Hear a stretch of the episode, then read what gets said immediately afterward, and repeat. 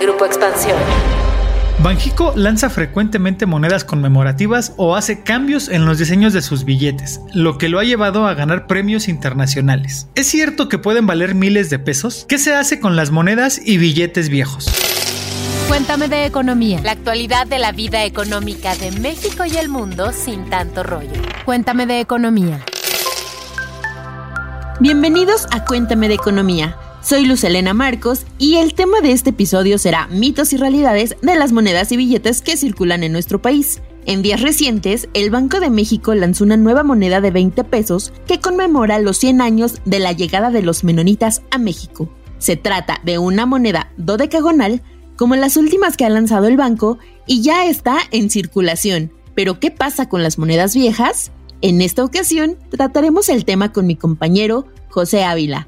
Cuéntanos, ¿Recibes estas monedas o eres de las que las rechaza, Pepe? Hola Luz, hola, ¿puedo escuchar cómo están? Pues yo por acá, muy bien. Yo sí recibo esas monedas. Ya si en algunos establecimientos o algunas otras personas no me las aceptan, pues van formando parte de mi colección pequeñísima colección de monedas, porque la verdad es que los diseños sí están, están muy bonitos, o por lo menos a mí me gustan un montón, ¿no? Y aparte, pues hay que decir que son válidas y sí tendrían que aceptártelas en todos los lugares donde tú quieras pagar con ellas. Incluso hasta las monedas de 5 y 10 centavos, que son algo viejas, hay que decirlo, sirven para hacer pagos y ningún comercio o institución bancaria debería de rechazarlas, ¿saben? Así como los billetes que pertenecen a una familia, que la última es la familia G, las monedas también pertenecen a diferentes familias. Desde enero de 1996, la familia de monedas que utilizamos es la C. Esta contempla las de 5, 10, 20 y 50 centavos, que no sé si las recuerden, o todavía lleguen a tener alguna en su poder.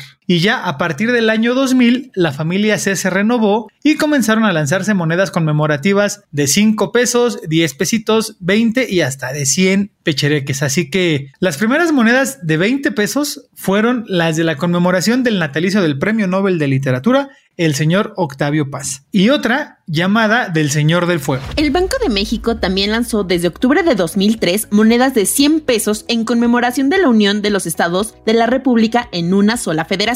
Había una moneda por cada entidad y a partir de 2005 también se lanzaron algunas conmemorando los 400 años de la primera edición del Quijote de la Mancha, por ejemplo, o había otra por el aniversario de la fundación del Banco de México y una más por el natalicio de Benito Juárez. Yo no sé si ustedes recuerden, pero a partir de octubre de 2008 empezaron a salir en circulación monedas conmemorativas por el centenario de la Revolución Mexicana y por el bicentenario de la Independencia de México. Incluso había algunas eh, como un estilo de folders donde podías coleccionarlas y había 19 monedas con personajes de la independencia y 18 con las personas más emblemáticas de la Revolución Mexicana. También en 2012 se lanzó una moneda de 10 pesos por el 150 aniversario de la Batalla de Puebla. Pero antes de seguir reviviendo estos bellos recuerdos del pasado, ¿qué les parece si hacemos un paréntesis? Paréntesis. Series, documentales, libros, películas, música, videos, exposiciones, foros y mucho más, pero siempre de economía. Hola, escuchar, soy Mónica Alfaro, productora de podcast en expansión, y el día de hoy les tengo una recomendación, que es una exposición temporal en el Museo Banco de México llamada Mercados desde el Arte Contemporáneo. Es una exposición para toda la familia. Se trata de un recorrido que te invita a conectar los puntos entre los conceptos de cualquier tipo de mercado. Sé que suena un poco complicado, pero justo la idea es hacerlo más cercano. Te cuenta cómo funciona la oferta, la demanda y los precios y te ayuda a descubrir el impacto que tienen nuestras decisiones en el mercado y cómo los mercados son parte de la vida diaria se habla de ellos a través de diferentes perspectivas. Los físicos, que son los que acostumbramos eh, visitar en las localidades, tal cual los changarros, los mercados sobre ruedas, y los mercados financieros globales, que a veces nos cuesta tanto trabajo entender. En esta exposición hay 39 obras en las que participan 10 artistas nacionales y extranjeros, y que destacan por su trayectoria y por crear desde el arte contemporáneo, que es muy particular, una muy amplia variedad de obras plásticas y audiovisuales, desde pintura y escultura escultura, instalaciones, arte digital, incluso hay una experiencia transmedia. La exposición está disponible hasta noviembre y puedes visitarla de martes a domingo de 11 de la mañana a 5 de la tarde. El museo está en el centro histórico en Avenida 5 de Mayo y si quieren más información entren al sitio museobancodemexico.mx.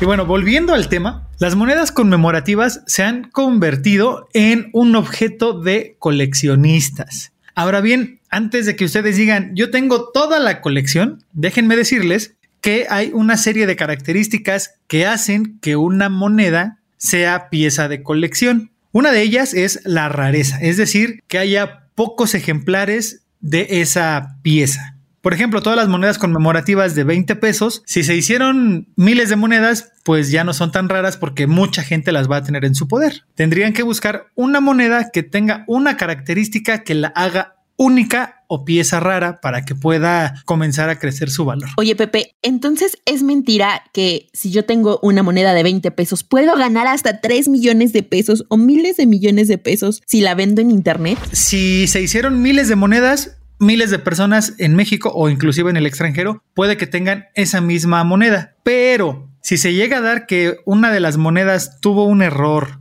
o si se llega al caso de que por alguna extraña razón solo se hayan hecho muy pocas piezas de esa moneda. Por ejemplo, la gente del Museo Numismático Nacional y de la Sociedad Numismática Mexicana me contaban que había una moneda que se había lanzado originalmente en 2011 y para 2013, que se decidió participar en un concurso, se volvieron a lanzar 100 monedas de esa misma denominación y solamente lanzaron, mandaron dos para el concurso. Las otras 98 monedas por ahí deben estar. Si alguien tiene unas de esas 98 monedas, son muy pocas, esas seguramente sí van a valer. Pero además de la rareza o de que tengan una pieza única, también es importante mencionar que hay que cuidar el estado de conservación. Ojo, algo que también me dijeron los numismáticos de México es que las monedas no se limpian déjenlas lo más posible en su estado natural. Si se van a decolorar un poquito o el paso del tiempo va a hacer que el, que el brillo ya no sea el mismo, pero déjenlas, no les pongan ni vinagre ni pasta dental, no las limpien, déjenlas así porque si no también eso va a afectar su valor. No limpiar las monedas, dejarlas que el paso del tiempo haga su trabajo. Si las van a coleccionar de preferencia, utilicen guantes a la hora de manipularlas porque también me decían que si agarramos una moneda con la mano así desnuda, esa huella digital con el paso del tiempo va a provocar también cierto deterioro en la pieza y eso también va a hacer que pierda valor. Y de preferencia guardarlas en estuches especiales. Lo más barato, me decían los numismáticos, son las bolsitas de celofán y de ahí podemos ir a conseguir estuches que incluso libran la pieza o la moneda del oxígeno, que también el oxígeno sabemos que reacciona con los materiales. Hay que recordar que a partir de 2020 empezaron a salir las monedas de esta nueva forma dodecagonal que conmemoran eventos como la fundación del puerto de Veracruz, los 500 años de la fundación de México Tenochtitlán y la que ya les comentaba de la llegada de los menonitas a México. Seguramente han escuchado o han leído que los billetes de 20 pesos van a desaparecer. Bueno, esta es una verdad a medias y les voy a explicar por qué.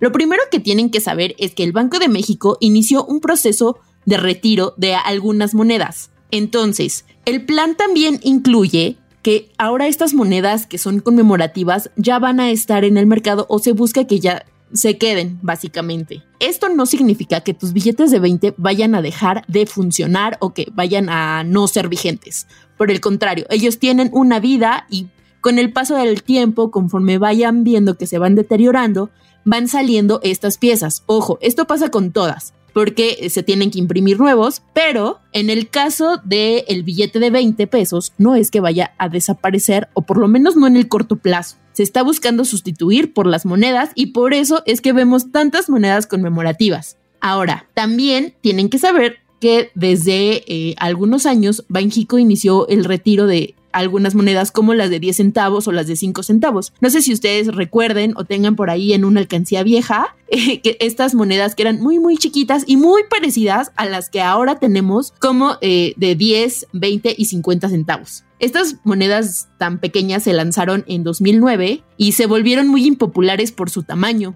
Tienen que recordar que Nadie les puede rechazar estas monedas, ni las de 5 ni las de 10 centavos, todas funcionan. Y si bien es cierto que en algunos establecimientos o en algunas máquinas expendedoras de comida o en estas máquinas para pagar el estacionamiento no las reciben, eso no significa que no funcionen o que no sirvan. Sirven y las pueden usar en la banca. Y ahora, puedo escuchar, si quieren saber más detalles de cómo canjear los billetes viejos por nuevos, pueden ir a la sucursal bancaria donde tengan su cuenta o donde tengan alguna tarjeta donde sean clientes. Y bueno, si no tienen una cuenta de banco, déjenme les cuento que el monto máximo que pueden cambiar son 3 mil pesos o un máximo de 500 piezas. Los billetes sucios o decolorados, les cuento también, son válidos y pueden ser cambiados en las sucursales bancarias.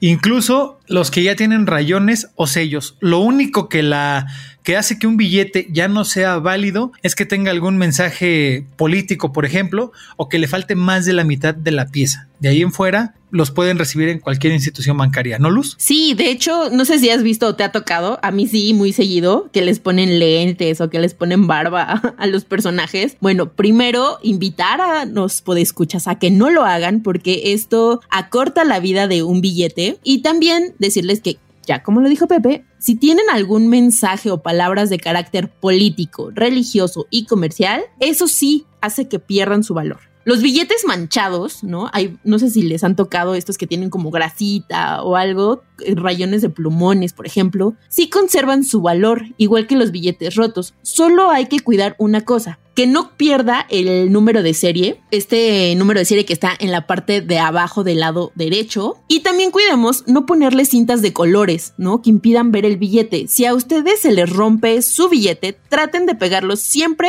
con cinta transparente para que así puedan cambiarlo en alguna sucursal bancaria. No pasa nada porque le pongan esta cinta siempre y cuando sea transparente. El billete roto también conserva su valor siempre y cuando este pedazo faltante no sea más grande que una moneda de 10 pesos. Tengan mucho cuidado con sus billetes y al momento de recibirlos también pongan mucho ojo en cómo va este tema. Y bueno, pues ya estamos casi llegando al final de este podcast, pero ¿qué les parece si antes vamos a resolver la duda de esta semana? Cuéntame tus dudas. Tú preguntas, nosotros te contestamos. Hola, Podescucha, soy Mónica Alfaro, productora de Podcast en Expansión. El día de hoy en Cuéntame de Economía les vamos a contestar la pregunta que nos envió arroba Srita Martínez vía Twitter a arroba EXP Economía. La pregunta es, ¿se puede comprar una casa solo con dinero en efectivo? Aquí la respuesta de la mesa de economía. Hay un límite que puedes cubrir en efectivo cuando compras un inmueble. Por eso, aunque tengas el monto en efectivo para pagar el valor total de la propiedad, no vas a poder hacer toda la transacción con esta forma de pago. La Ley Federal para la Prevención e Identificación de Operaciones con Recursos de Procedencia Ilícita establece en ciertos actos u operaciones la restricción de liquidar o pagar, así como de aceptar la liquidación o el pago de actos u operaciones mediante el uso de monedas y billetes en moneda nacional o cualquier otra divisa y metales preciosos. Todo esto lo que quiere decir es que en el caso de la compra o venta de un inmueble, el límite es de 8.025 unidades de medida y actualización, o sea, las famosas UMAS, que en 2022 es de 96.22 pesos. Haciendo esa conversión, el límite de pago en efectivo, si quieres comprar una casa u otro tipo de inmueble, es de 772.165.50 pesos. Ya saben que si tienen más preguntas sobre dinero, economía, finanzas, inversiones, pueden enviárnoslas a arroba en Twitter y con mucho gusto la mesa de economía se las va a contestar. Gracias Moni por resolver la duda de esta semana y ustedes pueden escuchar ya están bien informados, ya saben que todas las monedas y todos los billetes siguen conservando su valor y tienen que ser aceptados. Si en algún comercio no se los reciben, no se preocupen, pueden acudir a cualquier sucursal bancaria y ahí seguramente los van a recibir y los van a poder cambiar. Soy Pepe Ávila, no me queda más que agradecerles el favor de su atención y de que cada semana estén con nosotros escuchando un tema nuevo relacionado con la economía y las finanzas. Los invito a que nos califiquen, a que nos pongan cinco estrellitas en la plataforma de audio o de video en la que acostumbran escucharnos y también que nos hagan llegar sus quejas, comentarios y sugerencias, qué tema les gustaría que abordáramos en Cuéntame de Economía. Y ahora sí, sean felices, buena vibra, hasta la próxima. Cuéntame de Economía, un podcast de Grupo Expansión. Hey guys, it is Ryan. I'm not sure if you know this about me, but I'm a bit of a fun fanatic when I can. I like to work, but I like fun too. It's a thing. And now the truth is out there. I can tell you about my favorite place to have fun. Chumba Casino. They have hundreds of social casino style games to choose from with new games released each week. You can play for free anytime, anywhere and each day brings a new chance to collect daily bonuses. So join me in the fun. Sign up now at ChumbaCasino.com. No purchase necessary. VGW. Void were prohibited by law. See terms and conditions. 18 plus.